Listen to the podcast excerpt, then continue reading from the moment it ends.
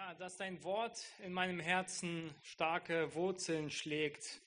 Das ist auch mein Wunsch heute, dass wir heute, wenn wir in Gottes Wort schauen, dass dieses Wort nicht einfach nur etwas ist, was wir gehört haben. Es ist schön gehört zu haben und dann rausgehen und nichts mitnehmen, sondern dass dieses Wort wirklich in unserem Herzen Wurzeln schlägt und Früchte bringt. Und es kann uns tatsächlich heute eine Ermutigung und Ermahnung sein, wenn wir dieses Wort lesen und verstehen, wenn wir es wirklich lesen und verstehen wollen. Wir wollen heute einen weiteren Abschnitt aus dem Buch Nehemia gemeinsam lesen und ich will euch dazu mit einladen, das Buch Nehemia mit aufzuschlagen. Wir sind im ersten Kapitel und wir haben uns die ersten vier Verse beim, vor einigen Wochen gemeinsam angeschaut und ich möchte ab Vers 5 fortfahren und ähm, des Kontextes halber wollen wir das gesamte Kapitel gemeinsam lesen. Nehemia Kapitel 1, die Verse 1 bis 11. Dies ist die Geschichte Nehemias, des Sohnes Rachalias.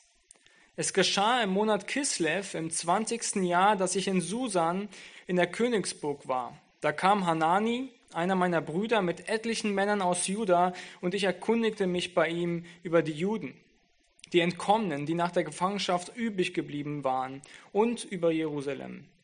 Und sie sprachen zu mir, die übriggebliebenen, die nach der Gefangenschaft übrig geblieben sind, befinden sich dort in der Provinz in großem Unglück und in Schmach.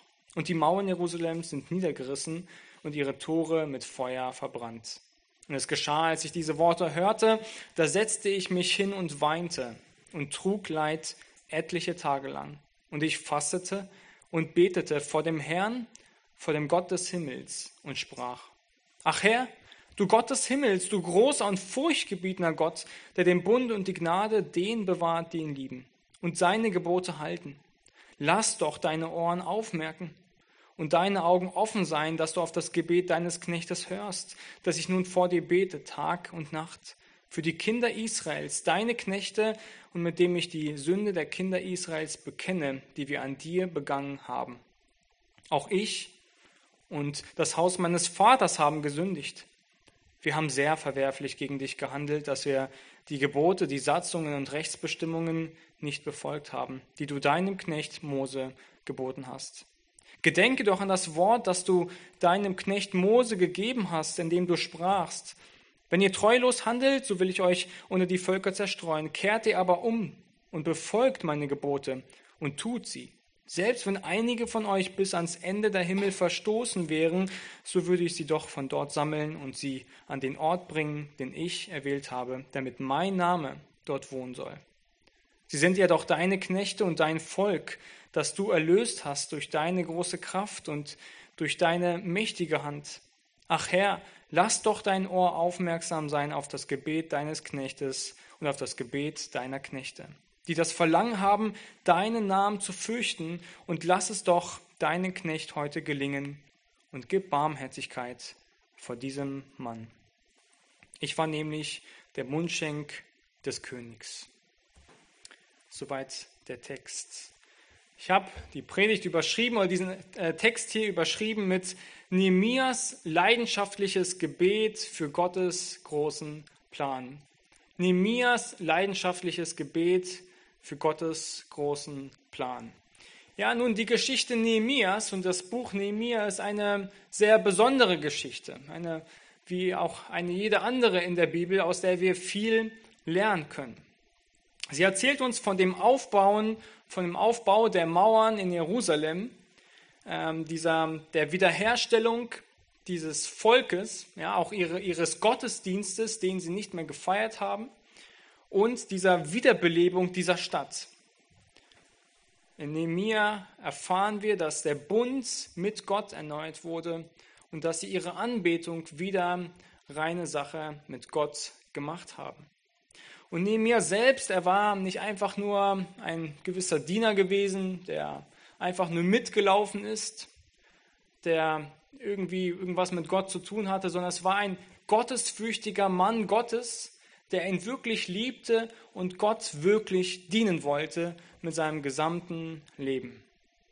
Es war ein Mann gewesen mit klaren Prinzipien und mit einem Trachten nach dem Reich Gottes. Ja, er schaute nicht auf das Hier und Jetzt, sondern er trachtete wirklich nach dem Reich Gottes und er suchte nach allen möglichen äh, Möglichkeiten, wie er Gott dienen kann mit seinem Leben. Er liebte Gott und seine Pläne, er liebte Gott und sein Volk und er war ein Diener, welches äh, sich durch seine Motivation und Handeln für den Nächsten zeigte. Ja, obwohl er selbst ähm, Mundschenk des Königs war, das heißt Diener, ein Angestellter des Königs, eine hohe politische Stellung innehatte, hatte er dennoch in sich einen größeren Wunsch, ein, ein größeres Ziel für sein Leben, als nur Karriere zu machen.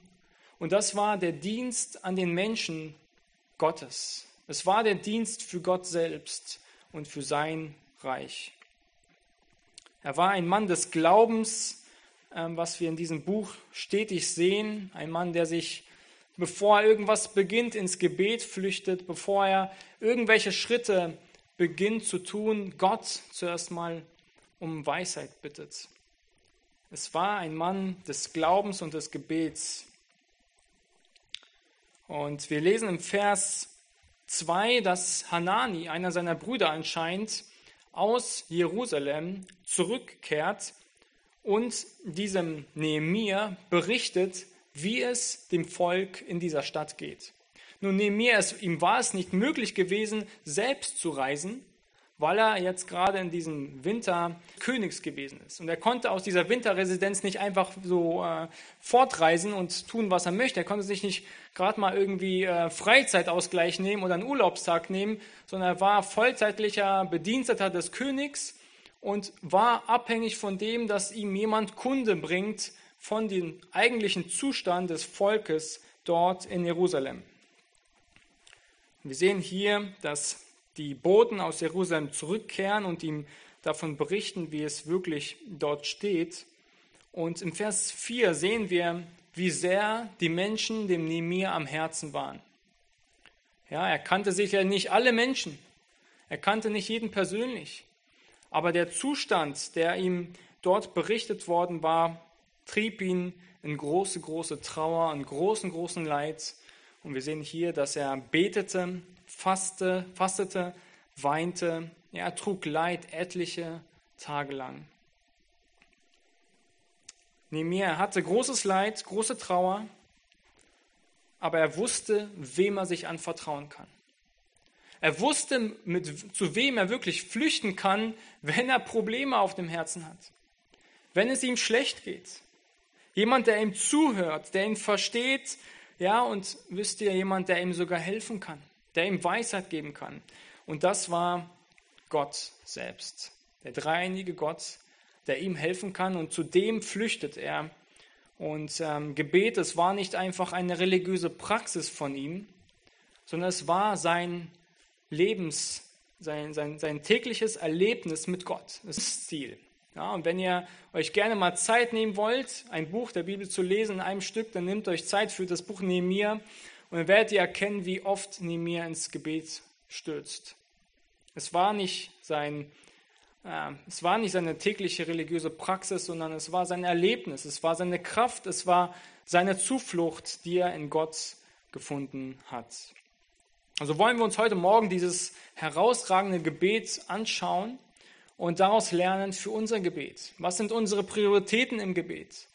Was sollte unsere Ausrichtung im Gebet sein? Wie hat Nehemiah gebetet? Und es geht nicht so viel mehr um, um die Worte, die er sagt, dass wir die Worte nachsprechen. Ja, auch das können wir tun, wenn es hilfreich ist. Aber es geht um die Prioritäten und darum, wie Nehemiah über seinen Gott denkt, zu dem er spricht und ihn um Weisheit bittet. Und so sieht ihr im Wochenblatt, haben, wir haben vier Punkte. Sie beginnen alle mit einem B. Das ist immer eine Sache, die wir in der Predigerausbildung gelernt haben. Gute Gliederungspunkte, die, die man sich gut merken kann. Ähm, so haben wir das erste, beginne mit Anbetung. Das erste, was wir sehen hier ist Vers 5. Beginne mit Anbetung. Wir sehen, dass Nehemiah, mit Anbetung beginnt. Er, er ist sich vollkommen bewusst, vor wem er steht und zu, zu wem er kommt und zu wem er spricht. Und er beginnt Gott anzubeten. Vorab sehen wir hier in Vers 4, dass er betete und fastete vor dem Herrn. Nun, Es ist genau das Gegenteil zu dem, was wir letzte Woche von den Pharisäern gesehen haben. Sie beteten, sie fasteten, um von den Menschen gesehen zu werden. Sie haben sich dort wirklich hingestellt, dort ähm, gesprochen, sich so verhalten, damit andere Menschen ihn sehen und wissen, wie sie beten vor dem Herrn. Aber neben mir war jemand, er betete und fastete vor dem Herrn. Er möchte zu dem Herrn fliehen. Er möchte von ihm Weisheit haben. Er möchte, es geht ihm nicht darum, von irgendjemandem gesehen zu werden. Und wieso er fastete, ähm, kann mehrere Gründe ähm, haben. Zu dem einen wissen wir, dass Mahlzeiten zur damaligen Zeit eine Sache waren, die relativ viel Zeit in Anspruch genommen hat. Als man sich zu Mahlzeiten getroffen hat, hat man viel ähm, sozialen Austausch gehabt. Das war eine Sache, die wahrscheinlich zwei Stunden, eine Stunde in Anspruch genommen hat. Und es kann sein, dass Nehemiah aus diesem Grund sich einfach dessen enthalten hat, um einfach mehr Zeit fürs Gebet zu haben. Aber ich denke, es ist noch, was noch viel eindrücklicher und noch viel eher der Fall ist. Nehemiah war in großer Trauer. Und dieser Trauer ist er ins Gebet geflüchtet, um wirklich Zuflucht und Weisheit von Gott zu erfahren. Er enthielt sich von Mahlzeiten, um seine Sorge und seine Trauer intensiv und ohne Ablenkung vor den Herrn zu tragen. Er wollte sich vollkommen auf das Gebet konzentrieren. Und das tut er hier in diesem Abschnitt und in, zu Beginn dieses Buches. Ja, Gott, er führt uns nicht selten durch ähm, Leid oder durch Trauer, um uns eine Sache zu lehren. Was ist das in unserem Leben, was uns wirklich wichtig ist. Wie sehr hängen wir wirklich an ihm und wie sehr hängen wir am Weltlichen, wie sehr hängen wir an den Umständen dieses Lebens. Ja? Lieben wir Gott genauso, wenn er uns alles nimmt? Ja, wir wissen es aus dem Buch Hiob, dass Hiob diesen Test bestanden hat. Er hat dem Herrn wirklich geliebt und das Verlangen gehabt, Gott nachzufolgen und ihm zu dienen. Liegt unsere eigentliche Freude an ihm oder sind es die Umstände, die uns Freude und Zufriedenheit bereiten? Zu wem flüchten wir, wenn es uns schlecht geht? Oder zweifeln wir, wenn es uns schlecht geht? Nehemiah, er, er flüchtete zu dem Gott des Himmels. Und so können Umstände in unserem Leben uns entweder in ein tieferes Vertrauen in Gott bringen oder uns offenbaren, welche Götzen wir in unserem Leben bereits aufgestellt haben. lesen Vers 5, dass Nehemiah zu Gott betet und ihn anbetet. Er sagt hier in Vers 5, Ach Herr, du Gott des Himmels, du großer und furchtgebietender Gott, der den Bund und die Gnade den bewahrt, die ihn lieben und seine Gebote halten. Nehemiah, er stand mit großen, großen Trauer und großen, großen Problemen vor einem noch sehr, sehr viel größeren, allmächtigen Gott. Ein Gott, er sagt hier, ein Gott des Himmels, ein Gott der Allgegenwärtigkeit. Nun, Nehemiah, er konnte Jerusalem nicht besuchen. Nehemiah, er war in der Königsburg Susan. Die Juden, sie waren in Jerusalem. Wo war Gott? Gott war in der Königsburg Susan und Gott ist in Jerusalem. Gott ist überall. Gott ist allgegenwärtig. Gott ist uns vollkommen nah. Nehemiah spricht zu einem großen Gott, der überall ist, der allgegenwärtig ist. Und das gibt ihm wirklich Hoffnung. Das gibt ihm wirklich Ruhe. Und das ist das, eines der ersten Worte, die er ausspricht, wo er Gott anbetet. Er war sich der vollkommenen Allgegenwärtigkeit und der vollkommenen Macht Gottes bewusst, als er begann zu beten.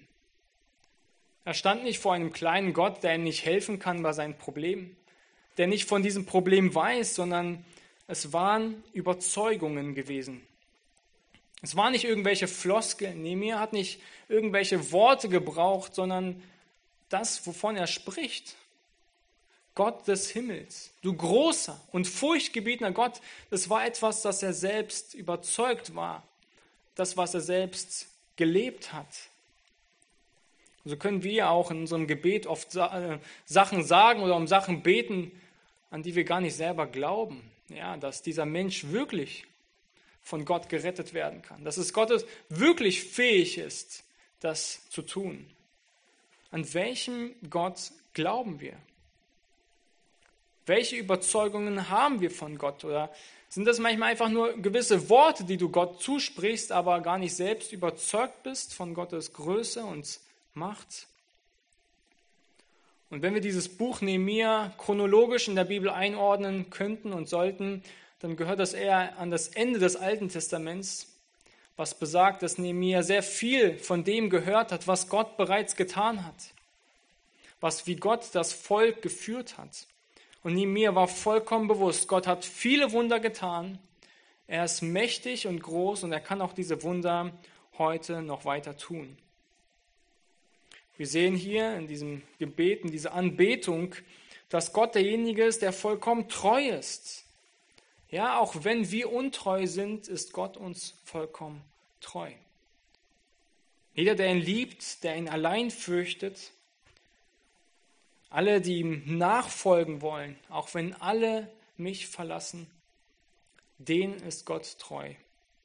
Die sich an ihn festhalten, den wird er niemals loslassen. Gott ist ein treuer Gott. Gott, er nimmt uns keine Liebesbeweise zurück, auch wenn wir das so oft denken, ja, wenn Gott uns durch Schwierigkeiten und Not bringt, nimmt er uns keine Liebesbeweise zurück, sondern er will uns stärken. Er will uns in die nächste Klasse des Glaubens bringen und dazu bedarf es manchmal auch Schwierigkeiten. So die Frage an dich, was denkst du über Gott? Was denkst du über Gott wirklich, wenn du zu ihm betest? Welche Überzeugung hast du von ihm?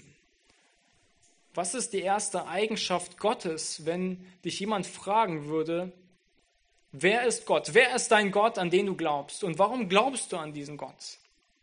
Vor wem stehst du? Sollte uns immer wieder bewusst sein, wenn wir zu Gott beten, wenn wir zu ihm kommen und ihn um etwas bitten, wir müssen uns bewusst sein, vor welchem Gott wir stehen. Zu wem, zu was er wirklich fähig ist. Einem großen Gott, der wirklich alles tun kann, wenn es in seinem Willen steht. Ja, es sollte alle Zeit, das heißt, ob du in die Gemeinde kommst, ob du deine Bibel öffnest, ob du Gott ein Lied singst, sei dir bewusst, zu wem du singst, zu, von wem du hören willst und von wem du wandelst, wer dich geschaffen hat. Sei dir bewusst, wer Gott. Beginne auch du dein Gebet mit Anbetung. Bevor du mit deinen Anliegen vor Gott kommst, sei dir eigentlich bewusst, Gott ist. Wie groß Gott ist. Und es wird dir Ausrichtung geben, wirklich für die richtigen Dinge zu beten, die richtigen Dinge und die richtigen Prioritäten zu setzen. Es wird dich selbst ermutigen, für diese Dinge zu beten. Nun, sich an die Größe Gottes zu besinnen und diese hochzuhalten in unserem Leben, kann folgendermaßen ähm, hilfreich sein. Und zwar, wenn wir die Eigenschaften Gottes einmal mehr kennenlernen. Ich weiß nicht, wie viele Eigenschaften Gottes du kennst, aber ich hoffe, dir sind die Eigenschaften Gottes wirklich bewusst. Und wenn wir über Eigenschaften Gottes sprechen, dann sind das nicht einfach nur irgendwelche theologische Definitionen, sondern es sind Sachen, die du für dein Leben verinnerlicht haben musst. Was bedeutet es, dass Gott allgegenwärtig ist? Was bedeutet es, dass Gott gnädig ist? Und sicherlich könnt ihr viele Antworten geben, was das bedeutet. Aber hast du in deinem Leben wirklich verinnerlicht, dass Gott alles sieht und weiß und überall ist? Hast du wirklich verinnerlicht, was Gnade bedeutet im Leben? Wir müssen diese Dinge, diesen Eigenschaften Gottes, müssen für unser Leben Relevanz haben. Wir müssen über diese Stellen, über diese Eigenschaften Gottes nachdenken, um Gott mehr kennenzulernen und ihn noch besser anbeten und nachfolgen zu können. Der Psalmist im Psalm 35, er sagt dort, Herr, wer ist dir gleich? O Gott, wer ist dir gleich? Kannst du das sagen? Kannst du wirklich sagen, Herr, wer ist dir gleich? Wenn du überwältigt bist von der Größe Gottes, dann wirst du diese, zu dieser Antwort wirklich kommen können. Du kannst keinen großen Gott anbeten, wenn er in deinen Augen noch weiterhin klein ist.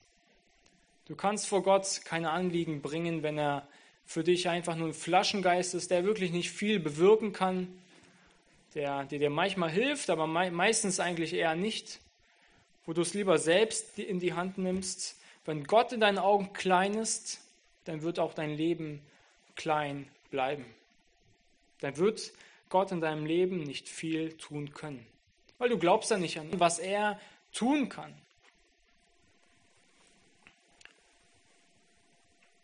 Uns kann helfen, wenn wir die Psalmen lesen. Lies die Psalmen. Wir, le wir lernen wirklich über viele, viele Eigenschaften Gottes aus den Psalmen. Lies Bücher der Bibel und beobachte die Eigenschaften Gottes. Lasst uns wirklich in diesem Prozess vorangehen. Lasst uns sehen, in welchem Kontext diese Eigenschaften Gottes stehen und was sie wirklich bedeuten. Studiere die Eigenschaften Gottes, sinne über sie nach und lass sie an deinem Herzen wirken. Lass sie wirklich in deinem Leben praktisch werden und relevant werden. Und sprich mit jemandem über eine Eigenschaft Gottes. Frag ihn, was er damit verbindet und was er damit verbindet. Lasst uns darin weiterhin wachsen. Beginne dein Gebet mit Anbetung und danke dem Herrn. Weiteren sehen wir im ähm, zweitens, die Verse 6 bis 7, dass Nehemia um Vergebung bittet. Wir lesen hier in Verse 6 bis 7, er sagt, Lass doch deine Ohren aufmerken und deine Augen offen sein, dass du auf das Gebet deines Knechtes hörst, das ich nun vor dir bete, Tag und Nacht, für die Kinder Israels, deine Knechte, und mit dem ich die Sünde der Kinder Israels bekenne, die wir an dir begangen haben. Auch ich und das Haus meines Vaters haben gesündigt. Wir haben sehr verwerflich gegen dich gehandelt, dass wir die Gebote, die Satzungen, Rechtsbestimmungen nicht befolgt haben, die du deinem Knecht Mose geboten hast. Sein eigentliches Gebet, das war, oder seine eigentliche Leidenschaft war nicht nur die Mauern dieser Stadt wiederherzustellen. Sein eigentliches Gebet und seine Leidenschaft war, dass dieses Volk was gerade einen, einen geistlichen Tiefpunkt erlebt hat, dort wieder hochkommt, dass sie wieder ihre Anbetung zu Gott wiederherstellen. Geistliche Wiederherstellung. Das war ihr eigentliches Desaster. Es waren nicht nur Probleme mit, mit, mit der Mauer und Luxusprobleme, sondern es waren Anbetungsprobleme. Gott verhieß diesem Volk Segen, er, er verhieß ihnen ein Land, und es schien gerade so, als wäre das alles hinfällig, weil sie von Gott abgekehrt sind. Und all das ist das, was Gott auch verheißen hat. Wenn wir von ihm abkehren, wenn wir im Ungehorsam leben, dann wird das zwangsweise zu Fluch führen. Dann wird das in deinem Leben nicht zu Segen führen. Wenn du in Sünde lebst, wenn du Kompromisse mit der Sünde schließt, dann wird es in deinem Leben nicht gut laufen. Wenn du Gott wirklich kennst, dann wird es in deinem Leben keinen Segen Gottes geben. Wir lesen im Vers 6, dass Nehemiah hier sich als Knecht bezeichnet. Er sah sich als ein bloßes Werkzeug in Gottes Hand. Nicht als jemand Besonderes, ja, der eine besondere Stellung hatte. Ja, Nehemiah war ein besonderer Mann und sicherlich haben viele seine Stellung, seine berufliche Stellung ähm, angestrebt. Doch Nehemiah sah sich vor Gott als ein Knecht, als ein Werkzeug, der sich von Gott gebrauchen lassen möchte. Wir sehen hier auch nicht, dass Nehemiah mit irgendwelchen Anschuldigungen beginnt. Herr, Herr, warum hast du denn nicht da etwas getan? Oder da sind ja so viele Menschen auch in Jerusalem. Wieso gibt es da niemanden, der irgendwie dieses Volk mal motiviert, Gott anzubeten und mal zu arbeiten? Nehemiah, er beschreibt sich als Knecht Gottes. Er kommt vor den Herrn und er bittet um Vergebung. Er betet mit der vollkommenen Überzeugung, Gott kann, aber er muss nicht. Gott kann wirken, aber er muss nicht. Bitte auch du in deinem Gebet um Gottes Vergebung. Du musst dein Leben täglich und regelmäßig durchleuchten und schauen, wo Sünde ist. Du musst dein, dein, deine Seele stetig vor Gott reinigen, indem du ihm deine Sünden vorbringst und ihn um Vergebung und um Reinigung bittest. Ja, Gott, er kann niemanden benutzen, der wird niemanden benutzen, der in seinen Augen ein, unheilige, ein, ein unheiliges Leben führt. Gott, er benutzt nur heilige Männer und Frauen für sein Werk. Er wird keine unheiligen Männer und Frauen die an seiner Sünde festhalten, gebrauchen für seinen großen Plan. Bitte um Vergebung. Jede Sünde, sie muss identifiziert, sie muss bekannt und sie muss von Gott vergeben werden. Wir, wir können sie zu Gott bringen und er wird uns diese vergeben. Und was uns dabei helfen kann, ist, sich zu besinnen, was Sünde eigentlich heißt. Und wir müssen uns darauf besinnen, was Sünde wirklich heißt. Wir sehen hier Nehemiah, er hat ein klares Verständnis von Sünde. Er sagt hier, ähm, die Sünde, sie ist gegen Gott. Er sagt hier, an dir haben wir sie begangen. Wir sehen, wir sehen hier, er sagt hier, gegen dich haben wir gehandelt. Gebote haben wir nicht befolgt, die du geboten hast, die du Mose gegeben hast. Er weiß ganz genau, was Sünde ist. Wir haben in erster Linie gegen Gott gesündigt. Du sündigst in erster Linie gegen den Gesetzgeber, nicht gegen deinen Nächsten. Du sündigst auch gegen deinen Nächsten, aber in erster Linie gegen Gott. Und deshalb muss sie bei Gott bekannt und vergeben werden. Und wir suchen ganz oft immer wieder einfach Ausreden und Möglichkeiten, um unsere Sünde klein zu spielen. Wir sagen, ja, er war ja boshaft, er hat mir boshaft geantwortet. Oder ich hatte heute einfach einen schlechten Tag, ich war müde und deshalb habe ich so reagiert. Oder er kam ja pünktlich, sie kam unpünktlich, sie hat es wieder vergessen, sie ist wieder so undiszipliniert. Ich bin heute einfach schlecht gelaunt. Und so relativieren wir die Sünde in unserem Leben, als sie wirklich zu bekennen, als sie beim Namen zu benennen und wirklich vor Gott zu kommen und zu sagen, Herr, vergib mir. Wo ich auch heute wieder nicht deinen Maßstab erreicht habe. Und danke dir, dass du mir vergibst, weil du diese Gerechtigkeit erfüllt hast. Ich will dir näher kommen, ich will dich noch mehr kennenlernen. Hilf mir, an mir selber zu arbeiten. Hilf mir in diesem Prozess nicht stehen zu bleiben. Sünde ist in erster Linie immer gegen Gott. Auch wenn du gegen deinen Nächsten sündigst, so sündigst du gegen Gott. Und deshalb musst du Sünde vor Gott bekennen und du musst auch um Vergebung bei deinem Nächsten bitten. Identifiziere die Sünde in deinem Leben und bekenne sie. Du bist ebenso sündig und bist ebenso fehlerhaft, genauso wie deine Nächsten. Deshalb bekenne sie vor Gott und du brauchst genauso Gnade wie deine Nächsten. Wir sehen hier, dass Nehemiah, er beginnt, ja, um, um Vergebung der Sünden zu bitten. Und das, was er tut, ist, nicht nur über die anderen zu sprechen, sondern was hier sehr eindrücklich ist, dass Nehemiah auch an sich selbst beginnt. Er sagt ja, sie haben verwerflich gehandelt, aber auch ich und das Haus meines Vaters haben gesündigt. Wir sind oft sehr schnell, um andere Menschen zu beschuldigen, wo sie sündigen. Und so sehen wir den, den, den, den Balken, den wir selbst im Auge haben, nicht. Wir müssen immer wieder uns selbst prüfen, wo wir vielleicht in Sünde gerade leben oder wo wir sündig gehandelt haben. Du kannst ja wohl Sünde vor anderen verstecken, vor Gott kannst du es nicht. Gott sieht die Sünde. Er ist der Gott des Himmels, der alles sieht und alles weiß, vor dem wir rein wandeln sollen. Bitte auch du um Vergebung und Buße für dein eigenes Leben tagtäglich in deinem Gebet, dass Gott dich reinigt, dass Gott dich immer mehr fähig macht zu einem Werkzeug in seiner Hand. Aber bitte auch um Vergebung und Buße bei deinem Nächsten. Ja, wir sehen hier, dass Nehemiah um Buße und Vergebung für seine Nächsten betet. Und nun hier sei klargestellt, dass Nehemiah hier nicht irgendeine stellvertretende Stellung einnimmt, wie vielleicht ein katholischer Priester oder Papst es scheint zu tun, dass er uns Sünden irgendwie wegwäscht, dass er für uns ins Gebet kommt. Und ähm, wir hätten das so oft so gerne, dass wir einfach mal zu jemandem gehen und sagen, Mensch, du hast ja einen guten Draht zu Gott, kannst du ihn nicht ähm, darum bitten, dass er mir vergibt? Nun, das ist nicht das, was Nehemiah hier getan hat.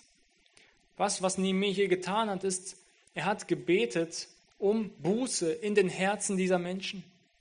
Und das ist auch das, was wir am Ende dieses Buches sehen, dass die Menschen wirklich selbst zur Erkenntnis der Sünde gekommen sind und umgekehrt sind. Du kannst nicht stellvertretend für andere Sünde vergeben oder um Vergebung bitten. Du betest um Wiederherstellung dieser Menschen. Du betest um Buße, du betest um Bekehrung bei diesen Menschen. Ja, trage die Sünde und die Verfehlungen anderer mit, auch hier in dieser Gemeinde. Sei nicht gleichgültig gegenüber der Sünde und den Verfehlungen deiner Geschwister. Wir sind ein Leib und wenn ein Glied leidet, ja, so leiden wir alle mit. Suche Möglichkeiten, eine Ermutigung zu sein, aber auch eine Ermahnung, Sünde beim Namen zu nennen. Bitte um Vergebung von Sünde in deinem eigenen Leben und bete aktiv für Buße und Wiederherstellung im Leben deines Nächsten. Also bedenke, beginne mit Anbetung, bekenne vor Gott die Sünde und drittens bedenke Gottes Verheißung. Ferner sehen wir, dass Nehemiah in seinem Gebet an Gottes Verheißung erinnert. Wir lesen hier die Verse 8 bis 10 nochmals. Er sagt hier, gedenke doch an das Wort das du deinem Knecht Mose gegeben hast, indem du sprachst, wenn ihr treulos handelt, so will ich euch unter die Völker zerstreuen. Kehrte aber zu mir um und befolgt meine Gebote und tut sie, selbst wenn einige von euch bis ans Ende der Himmel verstoßen wären, so würde ich sie doch von dort sammeln und sie an den Ort bringen, den ich erwählt habe, damit mein Name dort wohnen soll. Sie sind ja doch deine Knechte und dein Volk, das du erlöst hast durch deine große Kraft, durch deine mächtige Hand. Nehemiah, er besinnt sich darauf, was Gott in der Vergangenheit getan hat. Und darauf, dass er sich auf die Vergangenheit besinnt, gibt es ihm Zuversicht für die Zukunft. Er besinnt sich darauf, was Gott bereits getan hat, und das gibt ihm Zuversicht für die Zukunft. Gott hat immer wieder verheißen und immer wieder gezeigt, wenn wir ihm treu sind, wenn wir das tun oder leben, wie er sich das vorstellt, dann wird das unweigerlich zu Segen führen. Fortwährende Rebellion und Abkehr, sie wird unweigerlich zu Fluch führen. Auch in deinem Leben. Wenn du fortwährend in Sünde lebst, dann brauchst du von Gott nicht viel erwarten in deinem Leben. Weil Gott hat viele Dinge festgesetzt, die so sind. 2 plus 2 hat das Ergebnis 4 und nicht 5. Und selbst kann, du kannst zwar darauf beharren, dass es 5 ist, aber es ist 4. Gott hat es festgesetzt. Wenn wir in Sünde leben, dann brauchen wir nicht Segen erwarten.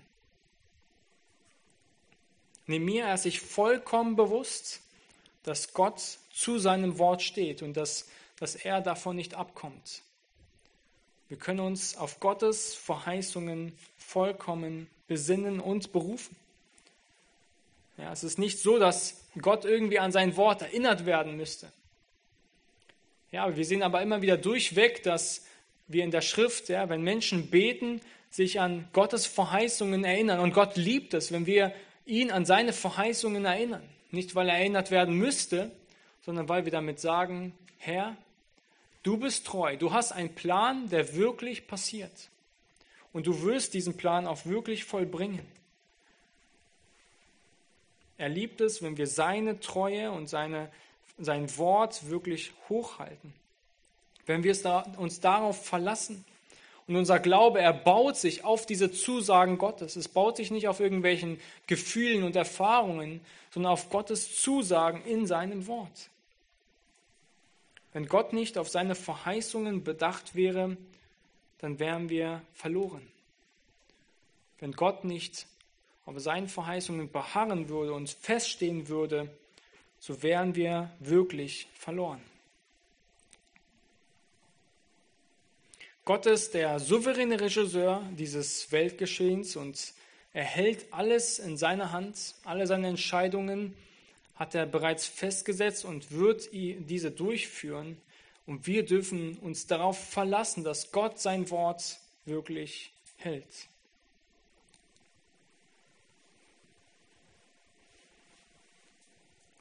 Worauf stützt sich Nehemiah? Er stützt sich auf Gottes Versprechen, dass Gott sein Wort wirklich vollbringen kann.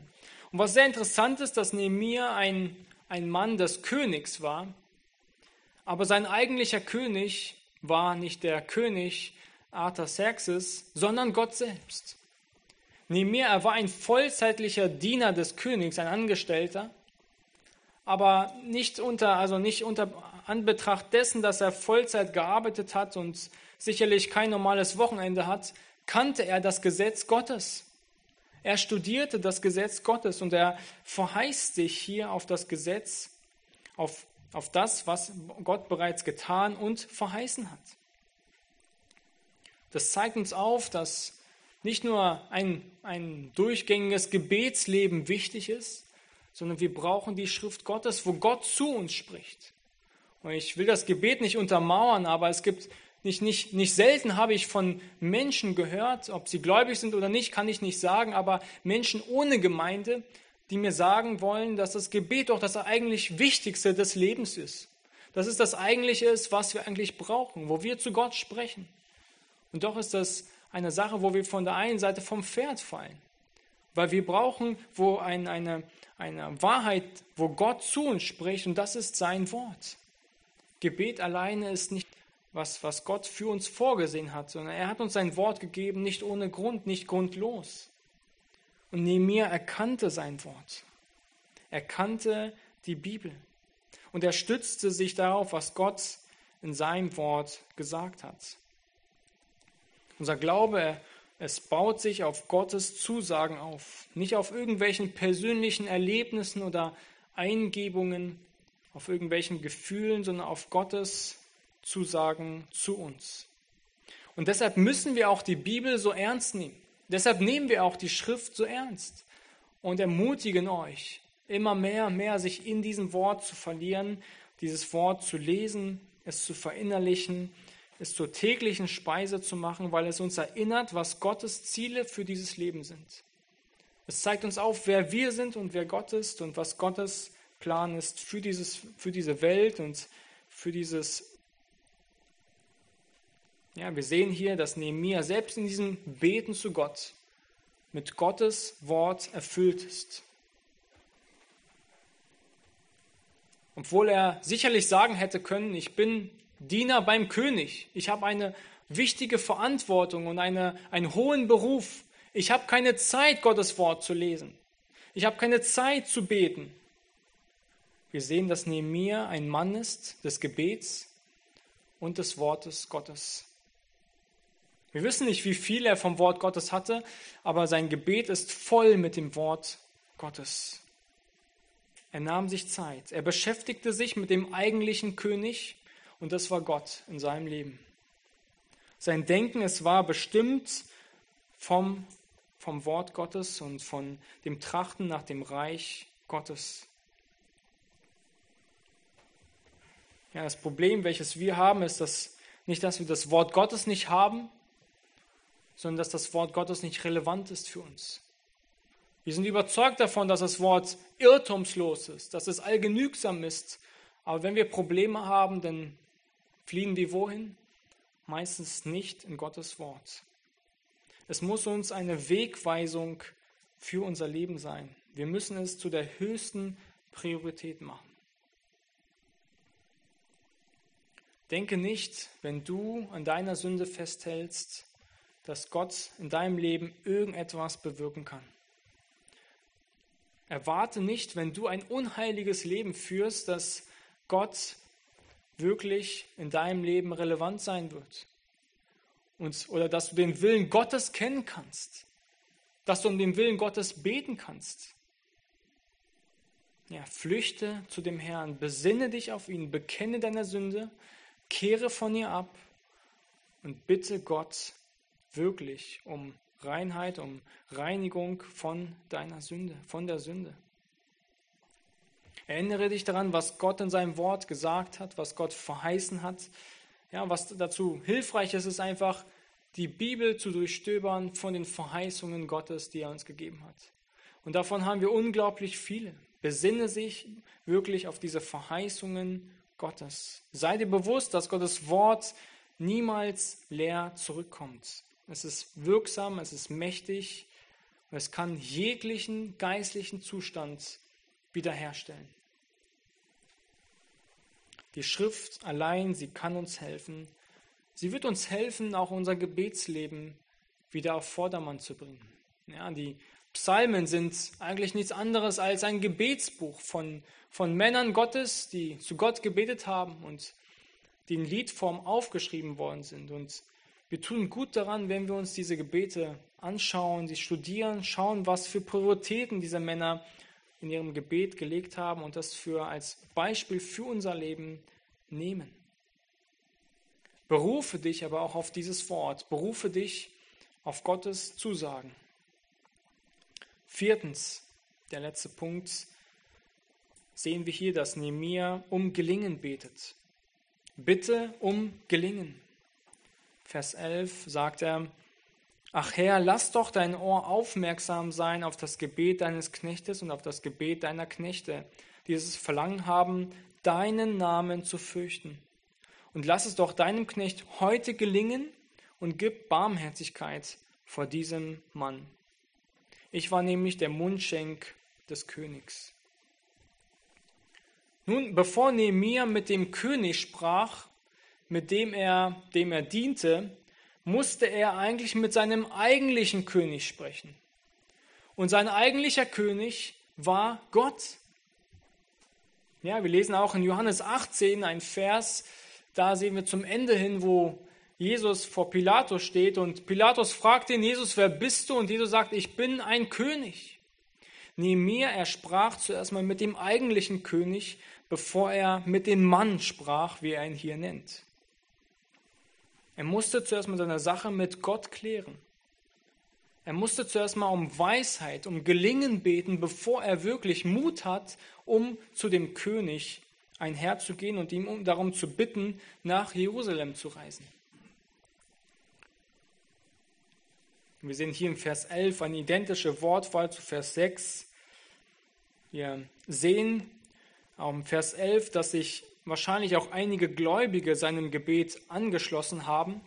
Er sagt hier, ähm, lass dein Ohr aufmerksam sein auf das Gebet deines, deines Knechtes und auf das Gebet deiner Knechte. Also es kann sein, dass auch einige andere Gläubige dazu motiviert worden sind, von Nehemiah für dieses Werk zu beten. Ob Nehemiah jetzt hier alleine vor Gott betete oder einfach nur als Stellvertreter, es ist wichtig, dass wir auch andere Gläubige mit in unsere Pläne mit hineinnehmen. Und dass auch andere Gläubige von unseren Gebetsplänen, von unseren Plänen, die wir für Gott bewirken wollen, mit einbeziehen und sie mitbeten. Nehemiah, ist sich wieder dieser vollkommenen Abhängigkeit Gottes bewusst und er ist sich vollkommen bewusst, dass Gott allein Gelingen schenken kann. Ja, wenn Gott nicht das Haus baut, dann bauen alle umsonst daran. Wenn Gott nicht wirklich diesen Mann führt und ihm nicht Gelingen schenkt, dann wird es kein Gelingen geben. Nehemiah, er ist ein Mann, der sein gesamtes Leben aus der Hand Gottes lebte.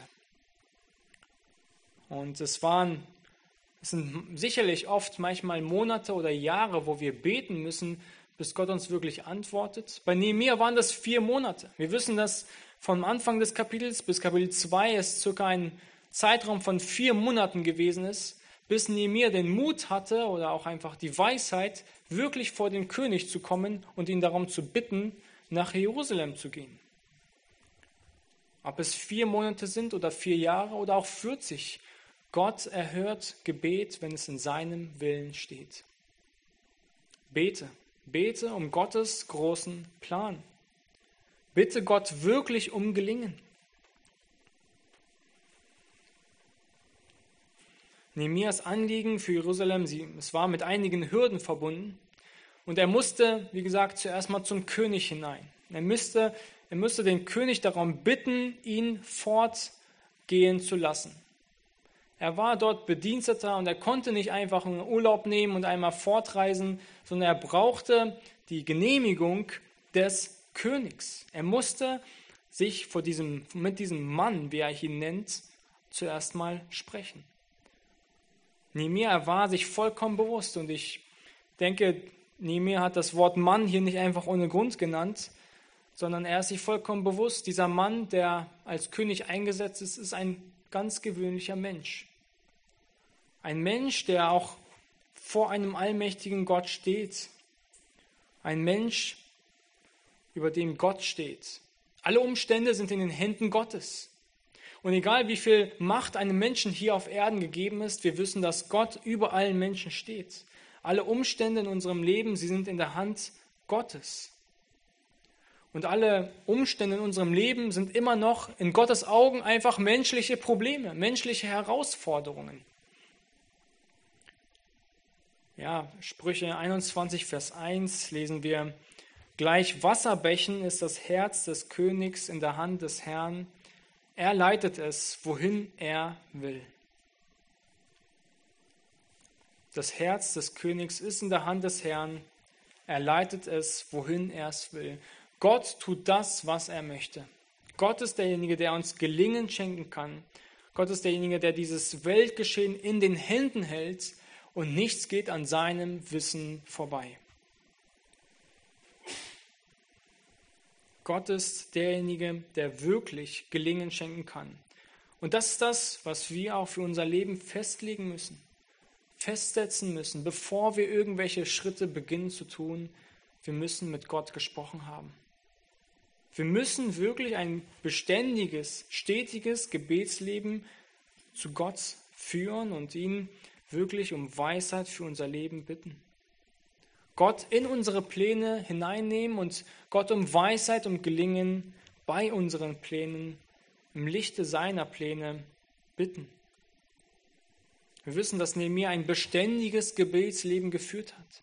Ihm war stetig bewusst, Gott ist derjenige, der Gelingen schenken muss. Nehemiah sagt hier, wir haben Verlangen, deinen Namen zu fürchten.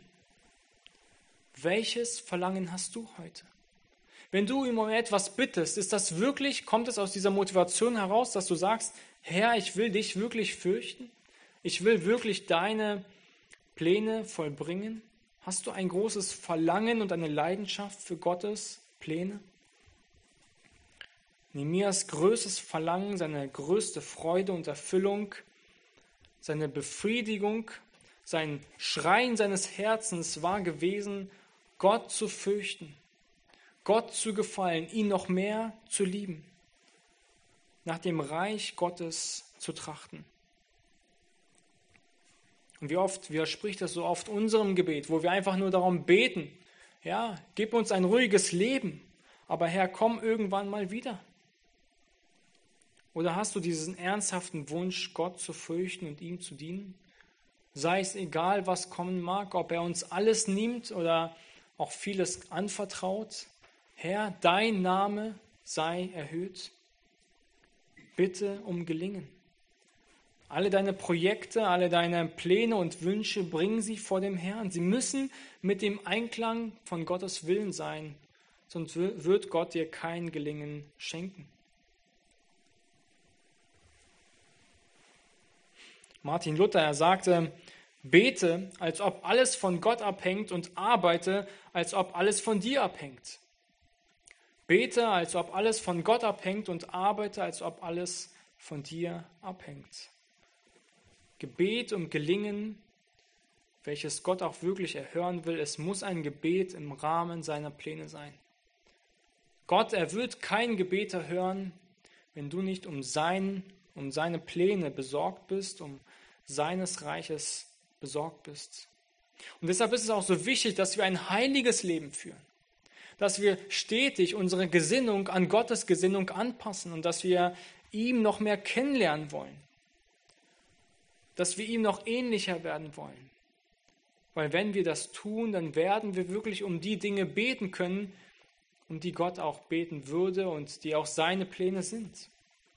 Aber wenn du ein Leben führst nach all den Dingen und nach all dem Wind der Lehre, die um dich herum ist, um all, dich, von, dich von allen Dingen in deinem Leben beeinflussen lässt, nur nicht von den Dingen Gottes, von seiner Wahrheit, von seinem Wort, dann wird dein Leben und auch dein Gebet nicht anders aussehen. Sein Wille geschehe und nicht unser. Wir sehen, dass Nehemias Gebet, es war nicht irgendwie ähm, nur ein Gebet gewesen, er studierte dieses Wort, er studierte gleichzeitig die Schrift. Und so sehen wir, dass Nehemia in seinem Beten auch schon bereits Pläne gemacht hat. Das werden wir im Kapitel 2 auch weiter sehen. Er betete zu dem Herrn, aber er machte auch soweit auch schon Pläne. Schon, er bereitete auch schon gewisse Argumente vor und Dinge, die er vor den König bringen kann. Wir beten und wir planen und Gott gibt uns bei all diesen Dingen Weisheit. Nehemiah war ein Mann Gottes, der Gottes großen Plan vor Augen hat und der für diesen großen Plan gebetet hat. Er begann mit Anbetung, er bat um Vergebung, er bedachte Gottes Verheißung und er bat um Gelingen. Und wisst ihr, Gott, er sucht noch weitere Mitarbeiter die für seinen Plan und für seinen großen, großen Plan eingesetzt werden können. Und die Frage ist an dich, ob auch du ja, Teil dieses, dieses großen Planes sein möchtest. Alles in diesem Leben hat irgendwann mal ein Ende, aber die Frage ist, wofür haben wir uns investiert? Wofür haben wir unsere Zeit, unsere Ressourcen, unser Leben investiert? Ja, ein Urlaub ist irgendwann mal vorbei, eine das Geld ist irgendwann mal ausgegeben, der Genuss ist irgendwann mal vorbei, aber die Seele des Menschen ist ewig. Ja, wir, wir, sollten, wir sind nicht berufen zu Asketen. Wir sind berufen zu gottesfürchtigen Menschen, die all ihr Leben auf Gottes Reich hin leben und versuchen, so viel wie möglich Menschen für diese große Botschaft zu gewinnen und zu erreichen.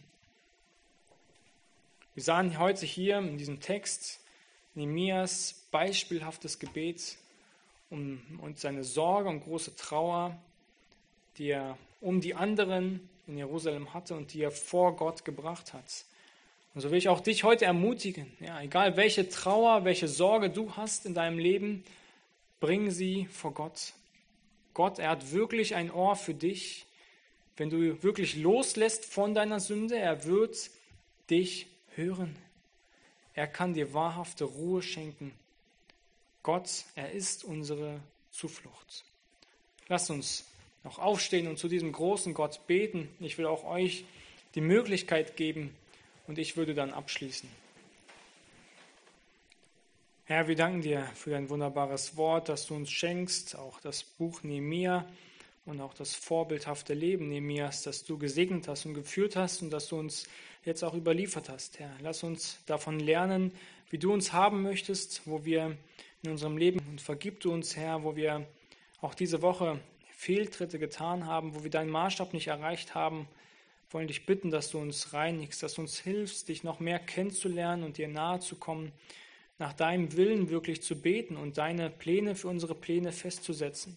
Lass uns einen, eine große Leidenschaft haben für deinen großen Plan. Hilf uns zu beten darum, dass wir Gelingen haben für das, wofür du wirklich, wo du Gelingen sehen willst, Herr. Schenk du uns Erfolg und Segen in deinem Sinne. Und wir danken dir, dass du bei uns sein wirst und dass du uns helfen wirst, wenn wir deinen Willen vor Augen haben. Amen.